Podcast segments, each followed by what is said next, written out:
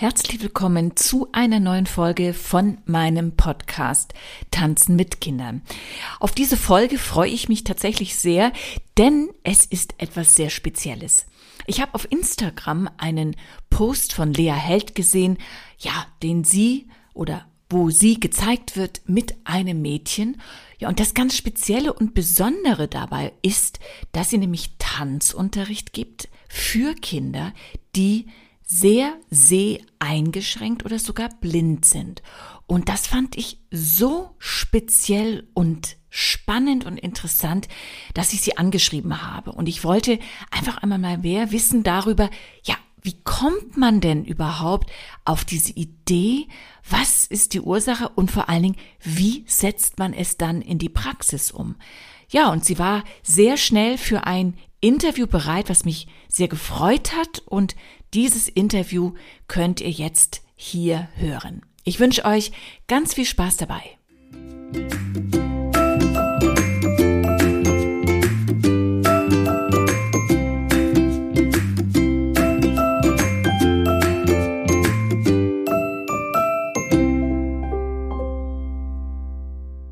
Lea, ich begrüße dich recht herzlich und erzähl doch einfach mal, ja, von dir, wie du zum Tanzen gekommen bist, denn das ist ja immer so das Erste, was man eigentlich so ein bisschen wissen möchte, weil man dann die Verbindung zu dem, was du machst, recht gut, ja, setzen kann. Ja, hallo, vielen Dank für die Einladung. ähm, ja, ich tanze schon, schon immer. schon als kleines Kind habe ich angefangen und ähm, dann wurde das von der Zeit immer intensiver. Habe viel selber trainiert und mich auf vielen verschiedenen Bereichen irgendwie immer mal wieder fokussiert und dann irgendwann meine tanzpädagogische Ausbildung abgeschlossen. Wo hast du die Ausbildung gemacht, wenn ich fragen darf? In Hamburg an der Erika Klütsch Schule. Genau, Tanzpädagogik und Theatertanz, also auch sehr künstlerisch. Ja, ich kenne sie. Ähm, Frage, hast du Lust gehabt, danach auch auf die Bühne zu gehen? Oder war klar, es ist eine tanzpädagogische Ausbildung und deine Richtung wird wirklich dann auch in die Tanzpädagogik gehen oder war da so die kleine Hintertür noch, wo du dachtest, denn es ist ja so, man ist ja doch relativ jung zu der Zeit und ich weiß es aus eigener Erfahrung, ich weiß es aber auch aus Erfahrung von anderen, meinen Schülerinnen zum Beispiel teilweise, aber auch Bekannten und, und äh, ja, letztendlich Kolleginnen und Kollegen, dass es da manchmal doch noch der Wunsch nach Bühne war. Wie war das bei dir? Ja, der Wunsch ist immer so alle paar Monate mal wieder, auch während der Ausbildung, aufgeploppt. Ähm, aber ich habe gar nicht so unbedingt das Bedürfnis, selber auf der Bühne als Tänzerin nur zu stehen, sondern auch viel hinter der Bühne zu arbeiten, also als Choreografin oder als Assistenz. Aktuell mache ich auch gerade Produktionsleitung und choreografische Assistenz von einer Choreografin. Und ähm, ich finde das ganze, der ganze Zauber um die Bühne und um die Kunst, die dort passiert, viel spannender, als mich selber so in den Mittelpunkt zu stellen. Das und wenn du jetzt so deine Ausbildung nochmal so Revue passieren lässt, gab es da bestimmte Tanzstile, die dir besonders gefallen haben, gelegen haben, wo du auch so dein Talent gesehen hast? Ja, es hat sich tatsächlich geändert in der Ausbildung. Also ich komme eher so in der Vorausbildung habe ich ganz viel Jazz-Dance gemacht und Richtung Musical-mäßig ähm, und habe dann gemerkt, dass aber der freie Tanz und alles zeitgenössische mir sehr liegt. Äh, ich beschäftige mich auch viel mit der Gaga-Technik zurzeit auch immer wieder und ähm, ja, also ganz viele neue Wege, die sich mir da irgendwie immer wieder eröffnen durch die stetige Weiterentwicklung auch ja. des modernen Tanzes. Ne? Ja. Kannst du kurz was zur Gaga-Technik sagen, für alle, die nicht wissen, was ja. es ist? Ich weiß es nur so auch am Rande. Ich bin da jetzt auch nicht so wirklich in diesem Thema. Kannst du dazu was sagen? Ja, das ist eine zeitgenössische äh, Technik, äh, darf man offiziell eigentlich gar nicht sagen. Es wird als Movement Language äh, ge darüber gesprochen. Es kommt aus Israel von dem Choreografen Ohad Narin, der die Batsheva Dance Company jahrelang ge geleitet mhm. hat und choreografiert hat und hat dann irgendwie vor fast schon 20 Jahren dann langsam diese, diese Sprache, Bewegungssprache entwickelt. Ähm, und jetzt gerade während der Pandemie bieten die ganz tolle und viele Online-Klassen an. Kann ich auch jedem nur empfehlen, was mitzumachen. Das ist irgendwie, die haben so People's Classes, wo man irgendwie wo alle miteinander tanzen können, egal wer, woher, wie alt, was für Tanzvorerfahrungen und dann aber auch spezielle Tänzer-Profiklassen. Ja. Ist ja eigentlich total spannend. Jetzt könnte man das wunderbar mal für sich austesten, ne? wenn das einem so. Ohne wegzufliegen, ja. ja. Oder irgendwo Ohne, genau, genau. Sehr schön. als du die Ausbildung abgeschlossen hattest, war dann dieser Weg, den du gerade beschrieben hast, so dass es dir eben auch gerade Spaß macht, alles, was um die Tanzbühne herum passiert, war das für dich ganz klar, dass es sofort in diese Richtung geht oder hast du dich nach dem Abschluss erstmal noch ein bisschen ausprobiert? Ich habe tatsächlich auch während der Ausbildung schon in die Richtung immer mal wieder gearbeitet. War dann immer ein bisschen schwierig, das zeitlich alles zu kombinieren. ähm, aber hatte immer schon wieder Projekte, die ich irgendwie immer mal wieder begleitet habe. Ähm, und bin nach der Ausbildung, habe ich kurz gedacht, ich studiere nochmal, ich muss nochmal was anderes machen. Das habe ich aber dann auch relativ nach einem Semester dann schon wieder beendet, ähm, obwohl es mich nach wie vor, das war Politikwissenschaften und Soziologie, hoch in, ich finde es hochinteressant, aber das Rumsitzen und Lernen, ähm, das, das entspricht dann doch leider nicht ganz so meiner Natur. Kann ja auch noch später kommen. Also bei mir war genau. es wesentlich später, dass ich dann gesagt habe, okay, ich bin ja schon so lange Tanzpädagogin und ich hatte damals ja auch schon so Seminararbeit begonnen und mit, mit Schülern gearbeitet, die Tanzpädagogen werden wollten oder mit Ausbildungsstudenten und habe mich dann nochmal hingesetzt und habe Erziehungswissenschaften studiert. Und das war wirklich viel später. Ja. Aber ich muss echt sagen, das war toll. Es war trotzdem eine, eine super Sache, es gemacht zu haben, werde ich also definitiv nie bereuen oder habe es auch bisher nie bereut. Also von daher, du bist ja noch sehr jung, das kann alles ja. noch, äh, noch mal aufpoppen sozusagen. Ne? Auf jeden Fall. Ja. Aber wenn du sagst, du machst Projekte oder hast Projekte auch da schon gemacht, war das dann schon vorwiegend eher mit Erwachsenen oder? Genau, ich arbeite viel mit der Choreografin Gabriele Girz zusammen. Mhm. Und die hat unter anderem eine Kompanie, die heißt My Way Ensemble. Und das sind alles Tänzer ab 65, 69 bis über 80. Also, wow. Ja, genau, eher das höhere Alter. Äh, mit denen habe ich viel gearbeitet. Jetzt aktuell arbeite ich gerade mit ihr. Sie macht eine Soloproduktion, haben wir gerade eine Work in Progress, alles online zurzeit. Im Sommer hoffentlich dann irgendwann auch wieder live im Theater, also ganz verschiedene Altersgruppen. Zwischendurch hatte ich ähm, auch ein Projekt mit, mit Ballettschülern, die waren dann irgendwie auch Teenageralter, also ganz, ganz unterschiedlich. Ja. Und sind das denn alles Projekte, die in Hamburg stattfinden oder? ja. ja. Wo bespielt ihr das? In welchen Theatern seid ihr? Ähm, jetzt das nächste ist im Sprechwerk. Mhm. Und meistens auch so kleinere Theater wie das Sprechwerk. Mhm. Ah, da muss man sich dann ja schon die Frage stellen, wie bist du dann zur Arbeit mit den Kindern gekommen? Das klingt ja schon sehr gar nicht mit Kindern so ungefähr, die Projekte. Ja. Wie kam jetzt oder wie kommt jetzt dieser, na, ich will es nicht Switch nennen, also da, da, das wäre jetzt vermessen. Erzähl einfach mal, also ich bin da so ein bisschen reingerutscht und kam dann nicht mehr raus. Aber ähm, es hat sich irgendwie bei mir immer alle Jobs und ähm, alles so ergeben irgendwie einfach. Echt so von einer Begegnung, die hat dann das möglich gemacht und mhm. schön irgendwie wie so ein Fluss, der sich da ja. so durch meinen Lebenslauf zieht. Und ich habe eine Zeit lang die Ballettschule in Uetersen geleitet, das ist bei Hamburg. Mhm. Und da bin ich auch über eine Bekannte, die das abgegeben hat, rangekommen und dann waren da auf einmal Kinderklassen, das war noch vor der Ausbildung und dann habe ich mich da so reingefuchst und dann irgendwie da so meinen Weg gefunden mit, mit Kindertanz und dann Kinderballett mm, und habe dann noch an anderen Schulen das zwischendurch unterrichtet und bin dadurch dann auch äh, da, ja immer weiter.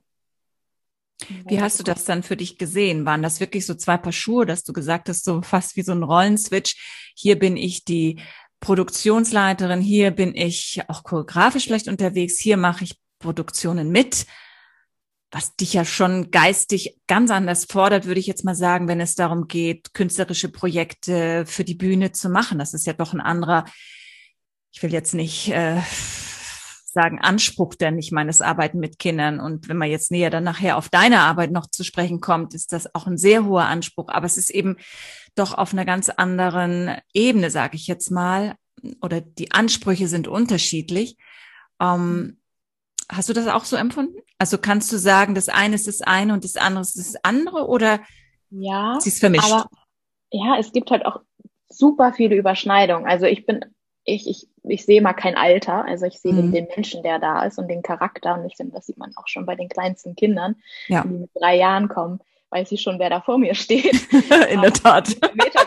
oder mit ihren, mit den 80 Jahren vor mir stehen. Da ja. finde ich irgendwie, ja, sehe seh ich nicht so und spüre ich nicht so den Unterschied. Natürlich macht man ganz andere Sachen, obwohl, wenn man improvisatorisch arbeitet, überschneidet sich das auch immer wieder. Also es gibt echt tatsächlich Übungen, die ich mit egal wem machen kann und es wird immer irgendwie großartig und macht immer Spaß und ähm, ist immer sehr wertvoll, finde ich. Mhm. Ähm, und so von dem Rollenswitchen her, ja, natürlich, ich trete dann natürlich vor Kindern auch ganz anders auf, als ich ja. vor Erwachsenen oder so tue. Aber es fühlt sich nicht an wie, wie eine andere Welt betreten oder so. Es ist irgendwie ein, ein Tanzuniversum. Hast du da für dich selber eigene Programme entwickelt, wenn du mit den Kindern arbeitest? Oder ist es auch noch aus deiner Ausbildung? Ich bin jetzt nicht äh, so im Detail drin, was ihr für Fächer alles habt, wenn es dann um Kindertanz geht oder gehabt habt in der Ausbildung. Oder war das für dich nochmal so ein neues Reintauchen in die Welt des Kindertanzes?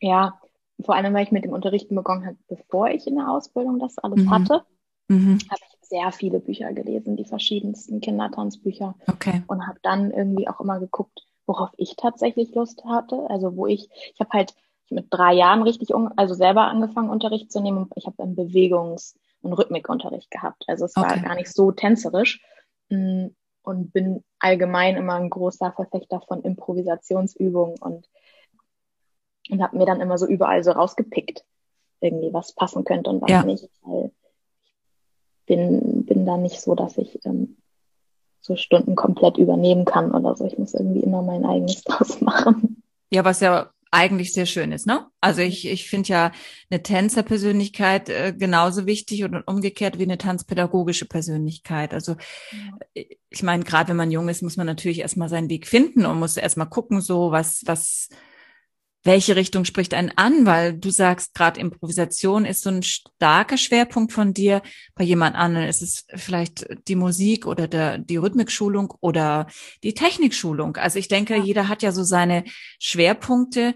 Was ich jetzt unheimlich spannend finde, wenn ich jetzt so von mir ausgehe, war für mich ja immer so wichtig, dieses ähm, Thema Professionalität weiterbringen. Also im Sinne, mein Schwerpunkt war dann irgendwann mal wirklich das klassische Ballett. Ich habe damit angefangen, aber bin dann ja ähm, über das zeitgenössische, auch übrigens über Jazz, wieder zurückgekommen. Und dann war das einfach mein Schwerpunkt. Und dich habe ich ja auch schon quälen dürfen. Ja. Ganz oft war das Thema Chassis. ja, aber es ist toll. War eine schöne, war eine schöne Stunde. Ich habe das ja nur vertretungsweise gemacht. Ähm, auf jeden Fall war immer, und das war ja auch bei euch damals so, und es ist jetzt noch, ich unterrichte auch ähm, Erwachsene, die jetzt mit Tanz erstmal gar nichts zu tun haben. Und immer ist bei mir so dieser Fokus dahinter, das Maximum rauszuholen, diese Perfektion so ein Stück weit anzukitzeln und zu gucken, wie weit schaffe ich das aus einem, sage ich jetzt mal, Nicht-Tänzer, ganz allgemein gesprochen, damit meine ich jetzt nicht dich, ähm, praktisch einen, ja, einen professionellen Tänzer zu machen, ne? so in der letzten Konsequenz des Denkens. Und dann stoße ich eben, wie gesagt, auf deinen Post und sehe, dass du eben ja, diesen Anspruch mit Sicherheit so in der Form ja nicht leben kannst. Das ist ja was ganz anderes, was du da eingeschlagen hast, was aber auch ganz viel Professionalität braucht, um diesen Weg zu gehen. Und da würde ich jetzt gerne mal mit dir reingehen. Ja. Wann kam das auf, dass du gesagt hast, du machst jetzt Ballett für Blinde? Wie, wie, wie kam der Weg zustande?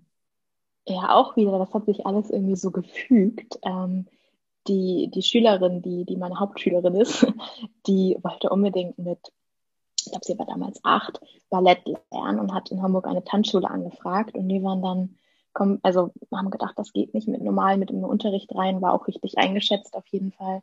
Ähm, und die, die Inhaberin des Studios hat dann eine ähm, von ihr bekannte, auch Tanzpädagogin und Ergotherapeutin angefragt, ähm, die auch eine wunderbare Dozentin ist, aber gar nicht aus dem Ballett wirklich kommt. So. Mhm.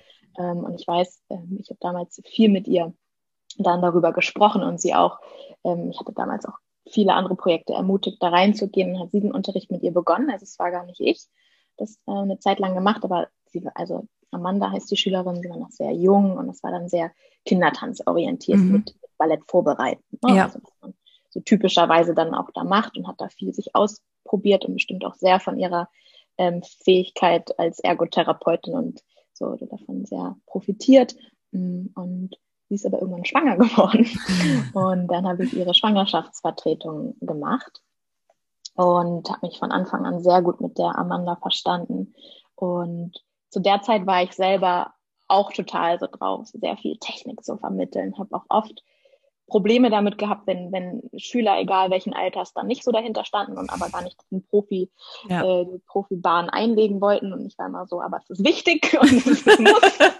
ähm, und ja, habe da selber viel auch an mir dann immer drum weitergelernt und rum experimentiert und habe das von Anfang an aber irgendwie auch bei, bei Amanda an, den, an die Stunde mit rangebracht mhm. ähm, und habe das dann, ich hatte den ganzen Sommer Zeit, mich vorzubereiten und habe dann echt ein ganzes Konzept überlegt, um das noch ballettiger zu machen, um wirklich richtig klassischen Unterricht zu machen. Und mache das jetzt seitdem fast drei Jahre lang. Wow. Jede Woche. Und ähm, ich habe leider nicht so viele ähm, Referenzwerte oder so, jetzt, weil jetzt auch schon ewig die Pandemie ist und der Unterricht mm. wieder erschwert mm. wird und so. Ähm, aber wenn ich jetzt immer noch Fotos sehe oder Videoaufnahmen oder in meinem Gedächtnis krame, was, was wir da schon erreicht haben, finde ich, hat das für den Wert auch schon eine hohe Professionalität. Ja, das, also das glaube ich. Elf. Ähm, und natürlich immer noch ganz anders. Andere Schülerinnen mit elf sind vielleicht jetzt ein Jahr davon entfernt, irgendwann auf Spitzenschuhe zu gehen. Davon mhm. sind wir noch weit entfernt. Aber ist das ein Ziel? Also siehst du das als ein realistisches Ziel? Ja, also es gibt diesen wunderbaren Film aus der einzig existierenden Blindenballettschule in Sao Paulo in Brasilien. Und die haben wirklich Tänzer, die auf Spitze tanzen. Wow. Ich dachte auch immer, dass das sei kaum möglich, weil ich mich, wenn ich mich an mich selber erinnere, wie schwierig das immer war. Gerade wenn man mal zwei Wochen da nicht trainiert hat, da wieder irgendwie reinzukommen. Ähm, oder wenn man nur einen schlechten Balancentag hat, wie, was für ja. eine Herausforderung das dann schon ja. immer ähm, und die können tatsächlich bis zu, ich glaube, einer Double Pirouette drehen auf der Spitze. Und das finde ich irre. Also, als ich den Film gesehen habe, war ich auch total begeistert. Wir sind tatsächlich, also meine Schülerin ist in Kontakt mit dieser Ballerina, die es da geschafft hat. Wow. Vielleicht die Hoffnung besteht immer noch, die irgendwann mal zu besuchen und sich da auszutauschen. Also ich habe es gibt viel Dokumentation auch über die Leiterin der, der Schule und ja, das finde ich schon eine große Klasse, was die da auf die Beine stellen. Da musst du ja fast mal hinfliegen, oder? Ja, ja, sobald das wieder geht. Ja, Wahnsinn. Sind wir unterwegs. Also ja. ich meine, hier für, ich glaube in Deutschland, gibt es das in Deutschland irgendwo? Also ich, ich kann mir nicht vorstellen, dass es kein anderes Tanzangebot für Sehbehinderte mhm. oder Blinde gibt. Ja. Ähm, aber ich weiß tatsächlich nur von, von meinem Unterricht. Ja, ich wüsste, äh, ich sage ja auch, ich habe das auch noch nie gehört, deswegen hat mich das so fasziniert. Wie, wie äh, ist es bei der Amanda? Ist sie seh äh, eingeschränkt oder ist sie wirklich tatsächlich äh, blind? Sie ist blind, ähm, aber sie kann ganz leicht ähm, Schatten oder mhm. wenn das ganz, ganz stark die, die Sonne scheint, dann kann sie ja, das schon ja. leicht wahrnehmen, aber gilt als, als blind. Ja. Wenn du also wenn du jetzt Amanda siehst und du hast ja sie dann mal an einem Tag eins sozusagen gehabt, mhm. mit was für motorischen Grundlagen kommen, kam sie oder kommen dann eben auch deine anderen Schülerinnen? Hast du viele? Also, oder bist es wirklich gerade noch im Aufbau? Also, das muss man vielleicht auch. Gerade im Aufbau. Ähm, ich war länger dabei, dass irgendwie mit, es gibt so große blinden Schulen und Internate, zum Beispiel Blister in Marburg, die ein ganz tolles Sport- und Theaterangebot haben. Mhm. Da war ich auch schon mal in Kontakt mit denen, aber es ist super schwierig, das irgendwie auch finanziell zu tragen, weil das natürlich auch irgendwie, wenn das der Einzelstundenunterricht ja. und Anfahrt und so, auch alles irgendwie nicht ganz so kost, ja, kostenfrei, kostspielig ja, ist es. Ja, ja. Und ähm, genau, jetzt mit der Pandemie ist schwierig. Ich arbeite gerade an einem tatsächlich auch Podcast-Projekt mit sehbehinderten und blinden Menschen. Wow. Ähm, und wo wir auch einen Podcast aufziehen möchten über das Thema. Unbedingt. Also unbedingt, weil ich glaube schon, das ist ja so ein Türöffner für die Emotionen. Also, ja. und Emotionen siehst du nicht, Emotionen fühlst du. Ja, also von daher ist es, also ich finde eine fantastische Arbeit, also die unbedingt nach draußen muss. Und, und gerade weil du sagst, du bist ja noch am Start, ja, mach all das, was du vorhast, weil ich glaube, das ist schon, das fällt schon auf fruchtbarem Boden, auch wenn es wahrscheinlich länger dauern wird. Aber du hast ja so Vorläufer und, und insofern ja auch Referenzen zu zeigen, da, da ist das rausgekommen, ne? Und wenn es in Sao Paulo ist, aber das ist, unsere Welt ist so klein, ne? Das kann man als Referenz ja nehmen. Ja, und wir hatten damals tatsächlich auch einen kleinen Imagefilm über meinen Unterricht gefilmt und den zu der Premiere des Films im Abaton-Kino hier in Hamburg gezeigt. Wow. Das war eine Woche vor dem ersten Lockdown. Nein. das ah. ist blöd. Ja, müsst ihr ja. wiederholen. Ja. Da gibt es bestimmt auch andere Möglichkeiten, wo ihr diesen Film nochmal zeigen könnt. Ja, oder auch nochmal. YouTube, sonst wo. Ja, auch die Technik von Amanda schon wieder viel. Ja, ja. Das, also, weißt du, was auch spannend wäre? Wirklich so, wenn Amanda das, das mitgehen würde oder ihr, ihre Eltern auch, wirklich so eine Art Zeitfilm, weißt du? So, mhm. hier steht sie jetzt und noch mal drei Jahre später oder so, weißt du, da ja. eine irrsinnige Reportage. Ja. Danke. Würde ich unbedingt machen, weil das, ja. ja, das ist doch, also ich meine, was Besseres kannst du gar nicht dann in die Hand kriegen, um zu sagen, schaut, wo sie gestartet ist. Ja. Oder an einem bestimmten Zeitpunkt stand, weil sie hat ja schon, ist ja schon gestartet. Ja. Ähm, und jetzt ist es da. Also das würde ich unbedingt ähm, parallel so ein bisschen mit, mit bedenken. Ja. ja Aber wir waren bei den, ja, ja motorischen. Äh, genau, da waren wir. Ja. Äh, das ist tatsächlich, ich glaube auch von, von Mensch zu Mensch da, wie alles immer ganz unterschiedlich. Und ich weiß, dass aus Erzählung, dass Amanda zum Beispiel auch lange zum, länger als andere Kinder zum Gehen lernen oder so gebraucht hat. Ähm, und ich übe tatsächlich auch zwischendurch mit ihr so Joggen oder so, so ein bisschen schneller zu laufen, weil das auch immer so eine Herausforderung ist. Warum ist es eine Herausforderung? Ähm, weil ich weiß gar nicht genau, woran das liegt, aber es fällt ihr sehr schwer, dann auch das zu koordinieren mit dem, ist, man rollt dann ja schon anders ab mhm. im Fuß, als wenn man geht mhm. und ähm, irgendwie da so in so einen Rhythmus zu kommen des, des Joggens. Das ist irgendwie ein bisschen schwierig und finde ich dann zum Beispiel als Grand GT immer eine super Vorbereitung irgendwie, um da auch viel durch den Raum sich zu bewegen. Mhm. Hast du ja. sie da an der Hand? Also was ich ja öfter mache, wenn ich zum Beispiel mit Kindern Grand Jeté oder nicht in dem Falle Grand Jeté, sondern Ton Levé, also für alle Nicht-Klassiker, das ist dann ein Sprung, den man ja nach vorne bewegend von einem Fuß wegspringt und im Idealfalle dann das hintere Bein in die Streckung bekommt. Und wenn ich dann mit meinen Kindern dran arbeite, dann nehme ich sie an die Hand, also beide Hände und gehe quasi rückwärts. Ich gehe rückwärts, das Kind springt dann ja dementsprechend vorwärts und ich begleite so diese Sprungphase, indem ich so ein bisschen ja mit dem Druck nach oben diesen, diesen Luftsprung sozusagen unterstütze. Machst du solche Hands-on-Geschichten? Ja, auf jeden Fall. Ähm, tatsächlich auch bei Grand GT habe ich dann schon mal den, den Ballettpartner gespielt, ja, um ich. damit sie mal in diese, diesen Schwebezustand eines Sprungs ja. ne, kommt. Ja. Ähm, sonst arbeite ich auch viel mit der Ballettstange als mhm. Sicherheit, mhm. ähm, weil oft kann es auch passieren, dass wenn ich mitgehe, sie auch ein bisschen ziehen muss. Mhm. Und wenn sie selber an der Ballettstange ist, dann kommt ein bisschen mehr Eigenenergie ja. einfach raus. Aber ansonsten Chassis ist super zu zweit, egal seitlich, vorwärts, rückwärts geht alles. Ähm, und ja, bei den Sprüngen beides. Also du bist schon ein Stück weit dann tatsächlich auch als wichtiges Auge da, oder? Also wenn ja. du sagst, du begleitest sie ja auch dann äh, eben, wenn du sagst Chassé, also wieder eine Ballettbewegung, funktioniert ganz gut. Ähm, das heißt also, das ist auch das, das Zentrale eigentlich, oder? Oder wo siehst du den Unterschied zwischen einem Unterricht, wenn alle sehen können, wo du dich ja auch dann ein Stück weit rausnehmen kannst, mhm. ne, von außen betrachten mhm. kannst, wie machen sie es, ist da ja dann doch eher der Fokus, du begleitest und bist nicht so oft draußen, um von außen zu gucken. Oder wie ist das da? Ja, also mittlerweile sitze ich auch manchmal. Mhm. Das kommt aber jetzt langsam erst. Aber von der Aufmerksamkeit her muss ich komplett bei ihr sein. Gar nicht ja. ähm, nur wegen der Raumwege her, sondern wirklich, weil das, was andere Schüler vielleicht im Spiegel bei anderen Schülern oder bei dem Dozenten dann nochmal aufschnappen würden, auch an, als eigene Kritik oder Verbesserung, ähm, es geht natürlich nicht. Das heißt, ich muss verbal sie die gesamte Zeit irgendwie unterstützen, ermutigen, auf alles nochmal hinweisen, ähm, aber auch halt wirklich, wie du schon meinst, auch taktil rangehen, also ja. sie wirklich auch anfassen und nochmal an bestimmte Linien ähm, zu schubsen letztendlich, ja. so ein bisschen nett gesagt. Ne? Also genauso wie wenn man an der Stange arbeitet, dann Rond de Jean, also die kreisende Bewegung des Beines.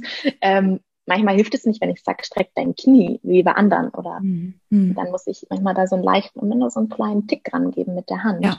Ja. Und dann weiß sie, sie weiß das ja auch eigentlich, aber natürlich ja. vergisst sie das zwischendurch. Das ist ja wie das. Wie ja. jeder andere Schüler eigentlich auch. Ja. ist ja jetzt nicht völlig ungewöhnlich.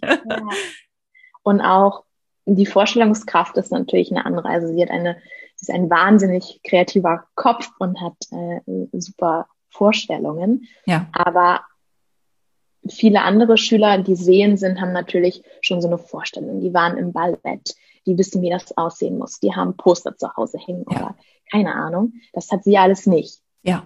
Sie hat nur ihre Vorstellung im Kopf, wie Ballett sein könnte, aber die ist vielleicht ganz anders als die Vorstellung, die wir alle haben. Sprecht das heißt, ihr darüber? Also ja.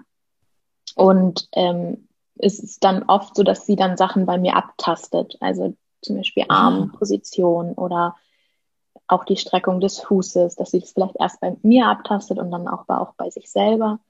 Ähm, Wie empfindest du das? Das finde ich ja auch spannend, weil das ist ja etwas, was, was ein normaler Tanztrainer oder eben Tanzpädagoge, Tanzpädagogin so, ich würde mal sagen, nie erlebt. Also ich habe noch nie erlebt, dass tastend jemand, also sagen wir es mal andersrum, es gab schon mal Situationen, wo ich meinen Schülern gesagt habe, fühl mal jetzt den, den, das gestreckte Bein von der Muskelzugkraft her im Vergleich jetzt zu einem entspannten Bein. Sagen wir es mal so.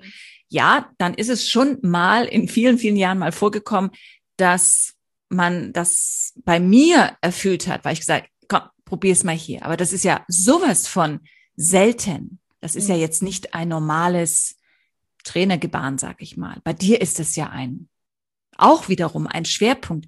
Wie war das für dich so? Also komisch war es nicht. es war irgendwie gut und ich habe mich auch mit der Zeit erst mehr getraut, das dann, dann einzubringen und sie immer öfter mal an mir tasten zu lassen. Ich habe die erste Zeit immer viel damit gearbeitet, an ihr einfach in die Position sie zu bringen und habe dann aber gemerkt, okay, dann kann sie es vielleicht für den Moment, aber sie hat es nicht ganz 100% verstanden, warum oder mhm. wie das wirklich sein soll. Weil das selber nur, also jetzt beispielsweise die Fußstreckung, wenn ich mhm. sage, den Fuß strecken, dann streckt sie den ganz anders, als, also nicht im Sprunggelenk auch, diese, mhm. die ganze Länge. Und das kann ich zwar wunderbar mit meinen Fingern an, an ihrem Fuß alles so hinbiegen, mhm. aber ich glaube, sie spürt gar nicht so den riesen Unterschied dann. Aber wenn sie das bei mir einmal diese Unterschiede spüren konnte und wahrnehmen konnte, dann kann sie sich das viel besser vorstellen, wie es, was ich dann auch von ihr möchte. Und ja, das ist dann auch tatsächlich so. Also ja. dann siehst du auch ja. in der, in der Resonanz den Unterschied, also im ja. Wiederholen. Ja, auch das Thema Bananenfuß und den Fuß zu sichern. Okay. Ähm, ja. War, habe ich damit jetzt gerade, ähm, wir zu Hause trainiert haben als die Studios, ähm, genau, nicht aufhatten. Haben wir daran viel gearbeitet, ja ist deine Zielsetzung mit der ganzen Unterrichtsweise? Ähm, also was, wo willst du hin? Du hast ja vorhin mal gesagt, du hast ja eigentlich auch ein sehr professionelles Denken, wenn es jetzt mal ganz normal um Ballettunterricht geht für Sehende. Du, du forderst, so habe ich das äh, rausgehört. Was ist da dein Ziel? Wie weit ist das äh, abzugleichen mit dem, was du bei Sehenden im Unterricht erwartest? Ja, mm, ich glaube tatsächlich, dass ich bei Amanda oder bei den in der Zukunft liegenden vielleicht ähm, auch noch mehr erwarten würde, weil ich ähm, mhm. viele von meinen Schülern, die sonst zu meinem Unterricht kommen, die sind irgendwie, die stehen komplett im Leben.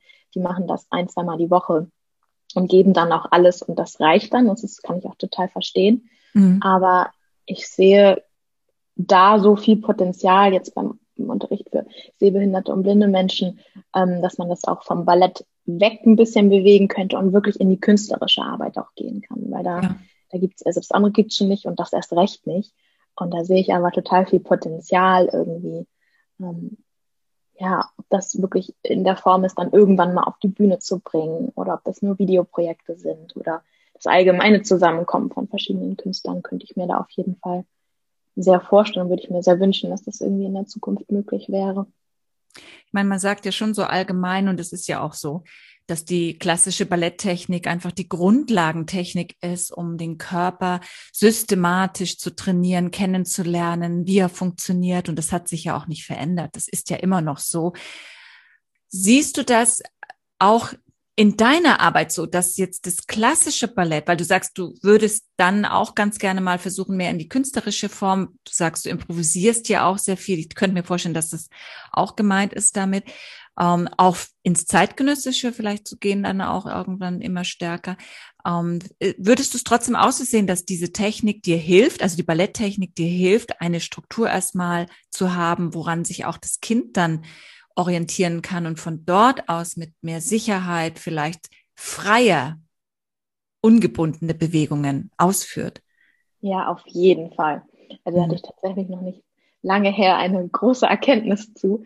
Ähm, ich bin der Meinung, dass, und das würde ich gerne auch irgendwie noch mehr mal erforschen, wirklich mit, mit verschiedenen Schülern, dass die Balletttechnik wie so ein Bewegungsgerüst, also allgemein im Tanz funktioniert, aber auch gerade in der Arbeit mit Sehbehinderten und dadurch auch erst der Zugang zur Improvisation oder zum zeitgenössischen Tanz möglich ist. Ja. Weil ich, wir als Sehende schnappen viel Bewegung im Alltag auf. Wir wissen, wie sich Menschen, wie sich Tiere bewegen können. Ja.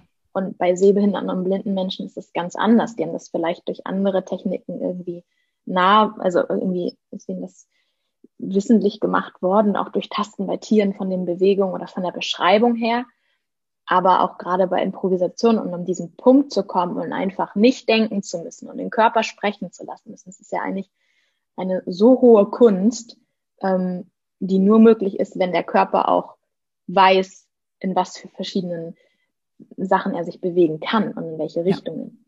Ja, definitiv. Und gar nicht, dass man dann balletttechnisch irgendwie improvisiert, sondern der Körper weiß auf einmal, was für Möglichkeiten es da gibt und dadurch ja. kann, kann das dann erst entstehen.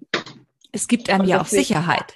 Ne? Ja, also wenn, wenn allein die, die, die Haltung zu fühlen, die Streckung, die Muskulatur ja. nur im reinen Stehen zu fühlen, okay, das ist mein Stand und das ist, wenn ich etwas das Gewicht nach vorne verlagere und dann falle ich oder wenn ich nach hinten, wann, wann falle ich und seitlich und so weiter das ist einfach, äh, ja, ich, ich würde es hundertprozentig genauso sehen, dass das eine gute Hilfe sein wird oder ja. ist.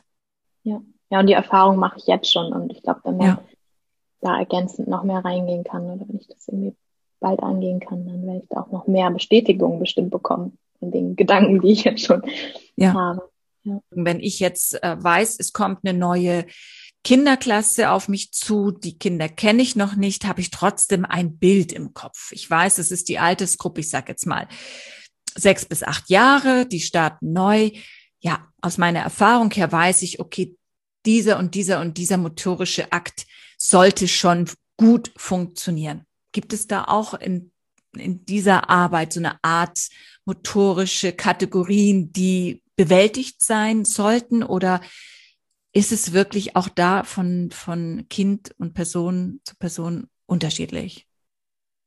Ja, ich glaube, es ist total noch unterschiedlicher, als es sonst schon ist. Also dadurch, dass da diese Differenzen in der Entwicklung der Motorik und so nochmal viel größer sind. Ähm, und ich gehe da so ran, ich habe mein, mein Stundengerüst, meinen Aufbau und ich kann aber äh, super spontan darauf eingehen. Also selbst ja. bei Amanda, wenn wir bei ihr als Beispiel bleiben, ähm, es ist ja auch immer, die, die, die Tagesform ist sehr schwankend. Also nehme ich noch stärker wahr als bei anderen Kindern. Ähm, es gibt Stunden, da kann ich echt sehr fortgeschrittenen Unterricht tatsächlich mit ihr machen und nur Fachbegriffe raushauen und sie weiß, wow. was ich meine. Und dann gibt es wieder Stunden, ähm, wenn irgendwie die Woche davor sehr anstrengend war, ähm, wo die Konzentration sehr sch schwer fällt, irgendwie uns beiden dann. Und dann ähm, muss ich sehr spontan darauf reagieren und den Unterricht auch anpassen. Ja. Ich glaube, das macht es auch so schwierig, so Gruppenunterricht zu machen. Also habe ich noch nicht, die Erfahrung habe ich gar nicht. Ähm, möchte ich unbedingt mal machen. Und ich glaube aber, das geht tatsächlich auch nur mit mehreren Tanzpädagogen oder irgendwie anderen Pädagogen als, als Helfer, Helferinnen dabei.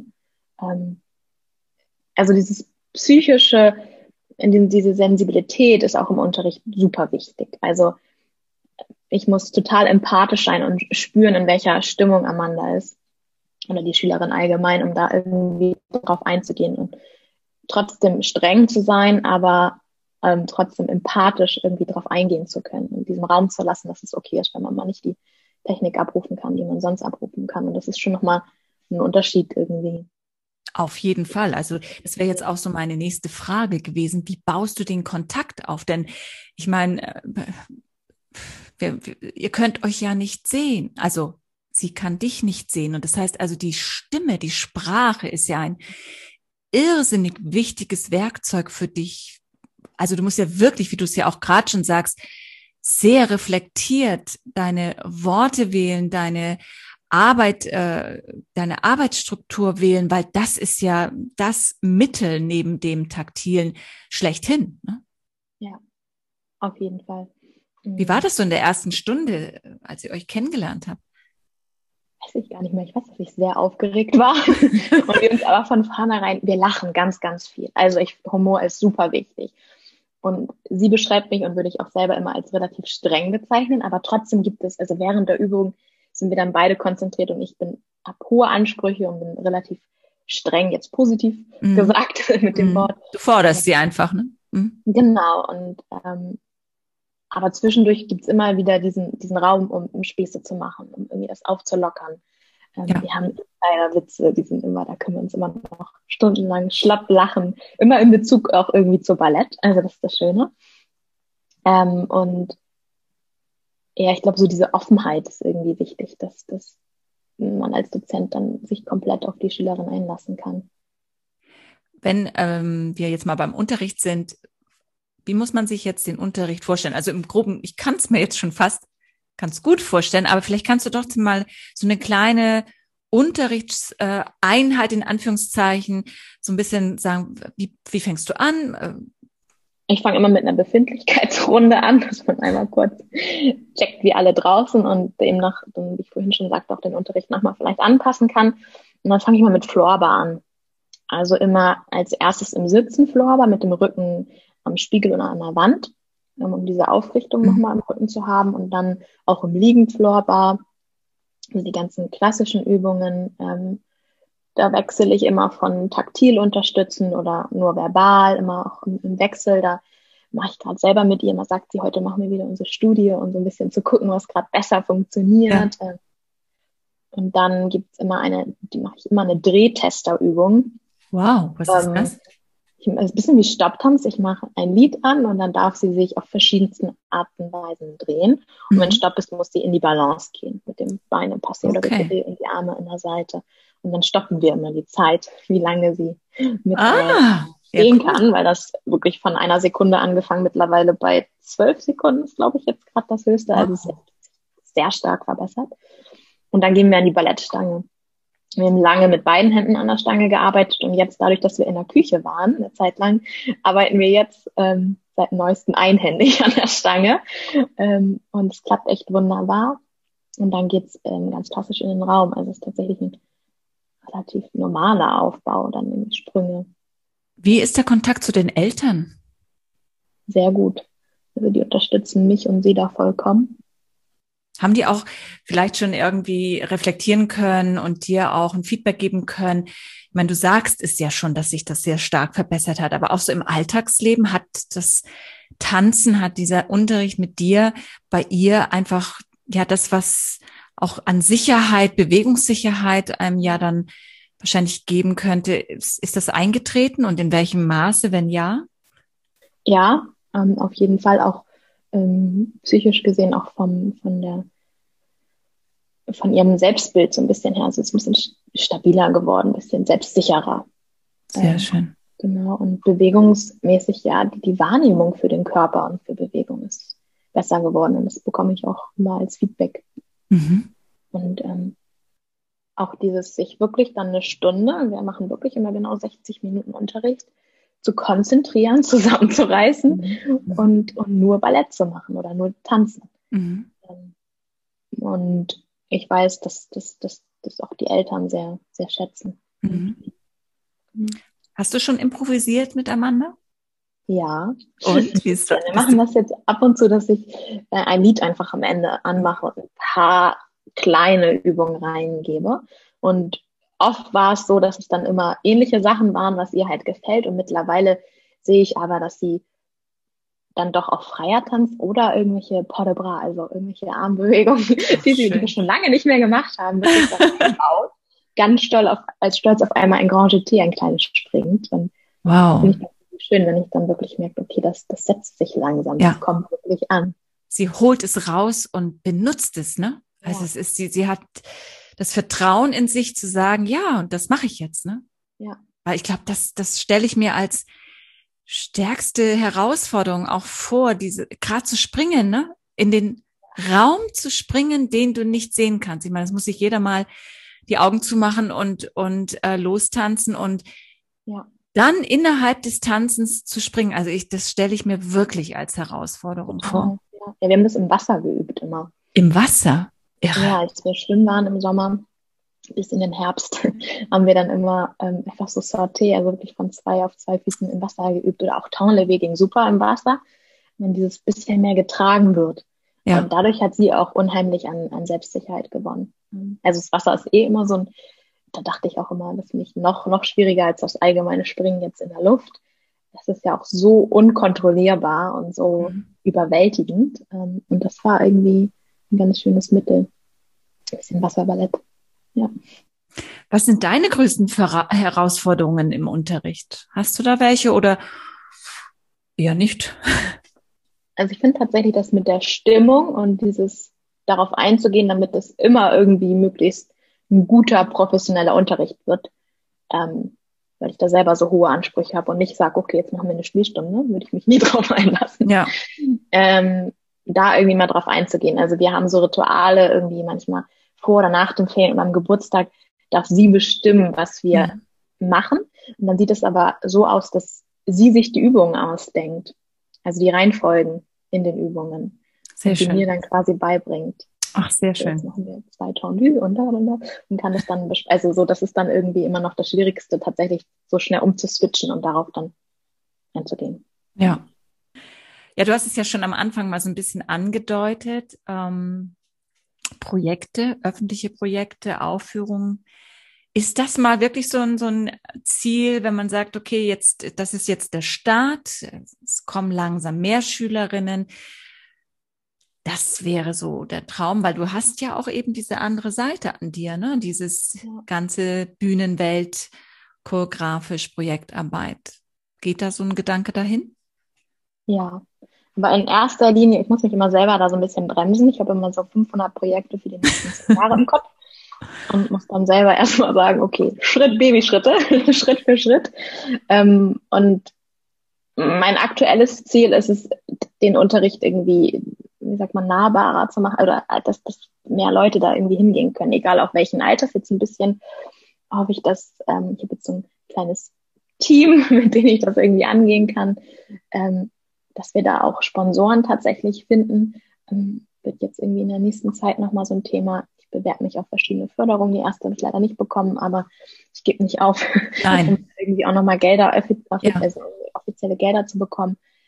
Weil ich immer denke, jedem sollte die Möglichkeit offen stehen, tanzen zu können. So. Ja.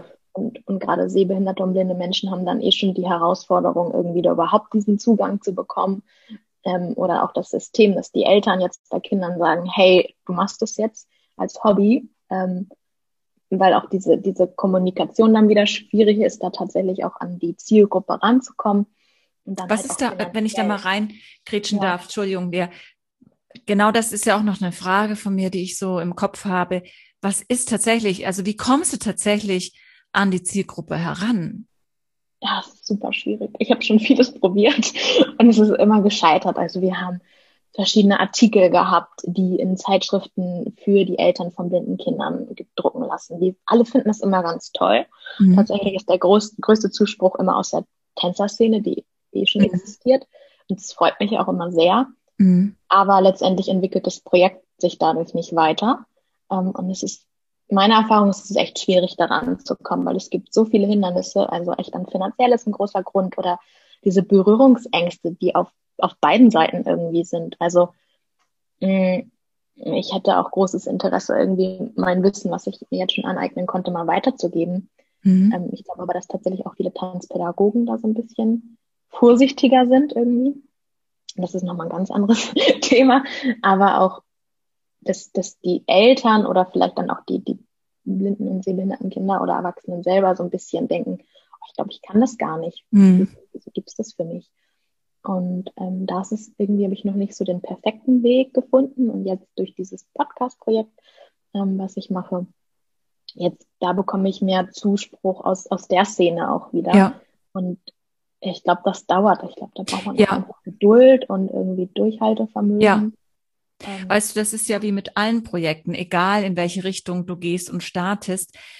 Es sind ja alles keine Schnellschüsse. Das sind ja, ja alles Wege, die man beginnt und ich weiß es ja auch aus eigener Erfahrung, auch ähm, mit dem Podcast, den ich hier mache und mit den Gedanken und Ideen, die ich habe, da kommt man ganz schnell immer mal wieder an den Punkt, dass man sagt, oh nee, ganz ehrlich, das ist so viel Arbeit und da kommt irgendwie so gar nichts richtig bei raus für einen selber jetzt, ne, den Anspruch, ja. den man selber auch dann eben hat. Aber man muss tatsächlich auch, und da helfen mir auch in der Tat andere Podcasts, ähm, immer wieder sagen, nee, nee, nee, es braucht seine Zeit, nur nicht aufgeben und wenn es drei Jahre dauert, bis es dann mal losgeht. Ich glaube, das ist die schwierigste Hürde, die jeder, der ein neues Projekt, ein neues Geschäft, ein neues Business, ein neues Unternehmen beginnt, ist diese Startphase durchzuhalten.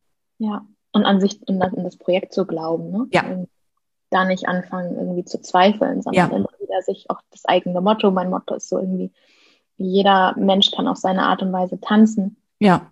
Irgendwie das, das ist auch so standhaft irgendwie, ja. sich dran zu klammern, bis es dann immer mehr. Also unbedingt. Also ich, also mir fällt jetzt auch keine Lösung oder keine Idee im Moment ein, aber wie gesagt, das eine, was ich vorhin mal sagte mit der Reportage ist, vielleicht wirklich mal auch ans Fernsehen gehen. Warum nicht ganz groß anfangen? Ja, hatte ich tatsächlich schon. Mich haben öfter schon mal Produktionen ange geschrieben, auch von verschiedenen größeren Sendern. Und dann fanden die Redakteure das immer alle ganz toll. Und das Ding ist nur, dass, dass Menschen leider oft, die gar nicht aus dem Tanz kommen, nur dann das, das, das Hamburger Ballett zum Beispiel vor Augen haben und nur die Spitzentänzer. Und wenn die dann sehen, dass die Arbeit aber eine ganz andere ist, verliert das oft irgendwie auf einmal ganz schnell an. Interesse. An, ja. Also da wäre vielleicht dann so eine Reportage rum, wo man dann wirklich die Fortschritte schon mal sieht, ja. die wirklich Beachtung bekommen. Ganz schön, aber sonst, ja, oder eine Produktion ist jetzt tatsächlich gescheitert, ähm, weil der Sender gesagt hat, das sei äh, zu elitär. Dachte, ist nicht wahr. Könnte sich nicht jeder leisten. Und dann war ich so, okay, ich kann das leider auch nicht kostenlos anbieten. Würde ich gerne, ja. wenn jemand dann mein Leben bezahlt. Ja. Also, ähm, ja, ich mache das ja nicht, um großen irgendwie Profit zu schlagen, aber Nein, aber das. Der Unterricht muss ja trotzdem honoriert werden. Natürlich. Also das steht auch außer Frage. Das ist ja sowieso das Problem dieser Branche, dass man sich immer sehr gerne verschenkt, ja. weil man es mit so einer riesigen Leidenschaft einfach macht. Und das muss man tatsächlich auch im Auge behalten. Wenn man so viel hineingibt, dann darf man da auch ja von leben dürfen oder zumindest mal äh, Geld damit verdienen. Und das ist ja nicht immer dieses Geld verdienen sollte nicht immer diesen Negativcharakter bekommen. So jetzt kriegt sie dafür Geld. Also ich meine, was soll das? Das ist äh, wenn man so hört, was du da reingibst, äh, wird das, was du da rausbekommst in der Stunde, never ever das abdecken, was du da äh, ja in dieses ja. Herzensprojekt legst. Aber das ist, das ist überall. Also ja. Ja, mach da, rühr da immer weiter. Und natürlich wäre es auch schön, wenn man da Sponsoren äh, bekommen kann, dass wirklich auch mal Projekte dann wirklich ohne Ängste finanziert, ähm, ja, realisiert werden können. Ja, ja, danke. Ich kann nur alle Zuhörer motivieren, sich auch bei mir zu melden, wer Lust hat, da auch irgendwie mitzuwirken, egal in welcher Art und Weise. Ne? Also man kann ja immer irgendwie sich gegenseitig pushen und irgendwie das, die, die, die Nachricht in die Welt teilen. Auf jeden Fall. Und ich werde auch alles in die Shownotes legen, wie man in Kontakt mit dir treten kann Und ähm, ja, vielleicht auch den, den Filmtitel nochmal, so von dem Film, den du mh, hm, kurz besprochen hast, so dass man wirklich sagen kann, bitte setzt euch mit Lea in Verbindung, wenn euch dieses Thema interessiert. Vielleicht kann man Kooperationen schließen. Vielleicht kannst du einfach, weißt du, manchmal ist es so, dass jemand das in München hört als Beispiel und sagt sich, Mensch, ich habe da tatsächlich jemanden und ähm, ja, holt dich dann mal für ein Projekt nach München. Das sind ja alles gute Sachen, um, um so etwas in die Welt zu tragen, auf jeden Fall. Ja. Lea, ich fand es ein super schönes Gespräch, irrsinnig spannend. Und ich möchte unbedingt dich nochmal irgendwann im Podcast haben, so zehn Schritte weiter und dann mal gucken, was aus diesem deinem Herzensprojekt geworden ist. Was meinst du? Sollen wir das mal so in Sehr den Raum gerne. stellen? Und mal gucken, vielleicht so in einem Jahr, was ist passiert. Ich finde es auf jeden Fall super schön. Vielen Dank. Sehr gerne.